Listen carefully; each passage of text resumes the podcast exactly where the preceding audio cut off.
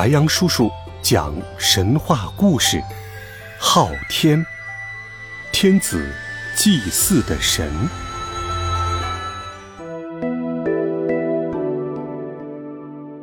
在远古时期，人们对自然的认识比较浅薄，改造自然的能力也比较低下。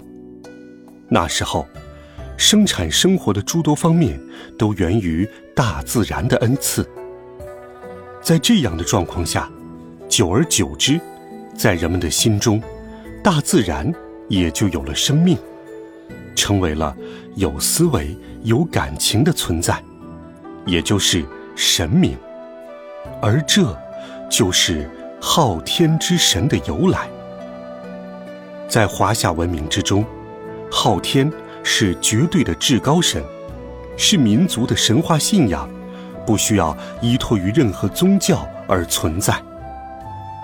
从周朝开始，昊天上帝就是官方固定祭祀的唯一至高神，民间几乎没有任何。关于昊天的故事和事迹在流传，是因为在封建社会，没有任何人敢将昊天编排到神话故事中，可见其地位之崇高。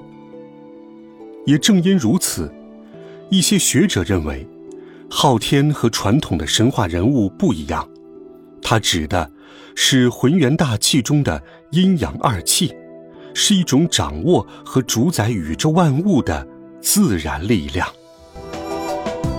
昊天，华夏文明中的至高神，自古就受到皇帝和朝廷的正典祭祀，最早出现于商朝。古人相信天圆地方的说法，因此祭天的祭坛通常都是建造成圆形，象征昊天的形象。